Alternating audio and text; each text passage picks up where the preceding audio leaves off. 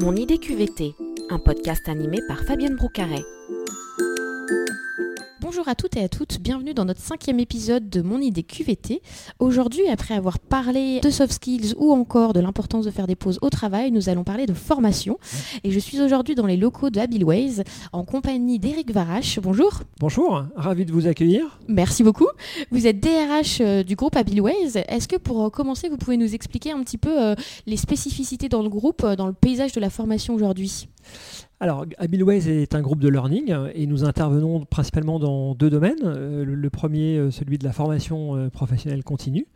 Et de ce point de vue-là, nous couvrons un certain nombre de problématiques et de sujets dans le monde de la formation et une activité dédiée à la formation initiale avec notamment la présence de deux écoles dans le dispositif, le CFJ et l'école W de création plus récente puisque nous avons accueilli cette année notre troisième promotion. Ah, donc oui, en effet, assez, assez récent par rapport à d'autres institutions du groupe. Tout à fait.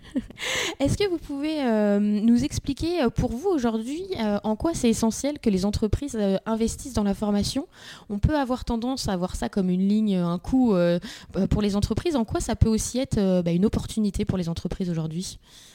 On est sur un secteur qui est en pleine transformation. On a connu cette année une nouvelle réforme de la formation professionnelle qui va euh, radicalement euh, changer euh, le paysage notamment au travers des financements notamment. C'est vrai que jusqu'à présent, on était plutôt sur un secteur qui vivait sous perfusion, avec toutes les fameuses obligations que les entreprises connaissent bien depuis de très nombreuses années.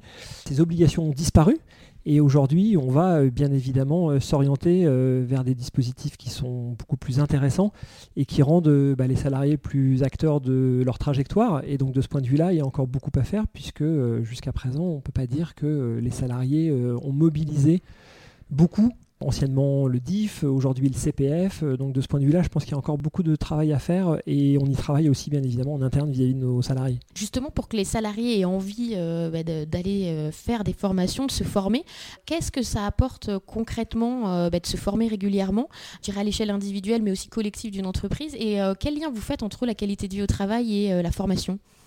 Bah, les deux sont intimement liés. Aujourd'hui, c'est un sujet euh, qui traverse l'ensemble des organisations, la qualité de vie au travail. Et de ce point de vue-là, euh, moi, j'appréhende mon métier comme étant plutôt au service de ce sujet, qui est un vaste sujet qui recouvre euh, beaucoup de dimensions. Et de ce point de vue-là, on incite bien évidemment nos collaborateurs à s'inscrire dans ces démarches, être acteurs de ces solutions de formation, notamment puisque c'est l'occasion euh, d'échanger, de partager, euh, d'être dans une forme d'apprentissage, bien évidemment. Donc tout ça est très positif et rend là encore euh, les salariés, je pense, plus responsables de leur parcours et, de, leurs, expériences. Donc nous, aujourd'hui, on on, a, on a fait deux choses. On a ouvert l'ensemble de nos formations, on a pas loin de 2500 formats, hein, donc l'offre est assez large. Donc on a ouvert l'ensemble de nos formations à nos collaborateurs. Donc à tout moment, nos salariés peuvent bien évidemment s'inscrire librement euh, à l'un de ces formats pour peu que ces formats, euh, bien évidemment, euh, aient un intérêt et, les mobilisent.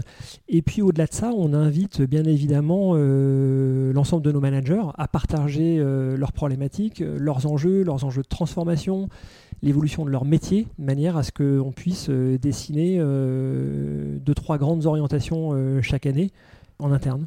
Et comment, euh, selon vous, euh, vous le disiez, même si on a 2000 euh, formations devant soi qu'on peut potentiellement faire, comment choisir une formation qui peut nous être utile? Quels seraient vos conseils pour les salariés? On peut être parfois un peu perdu dans l'offre. Qu'est-ce qui vous semble important comme critère pour trouver bah, une formation qui nous correspond?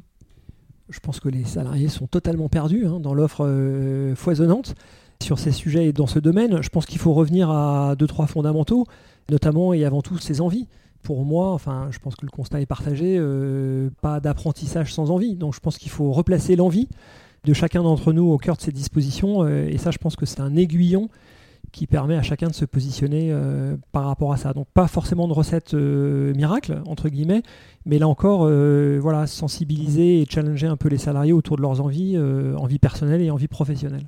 Ça me semble déterminant.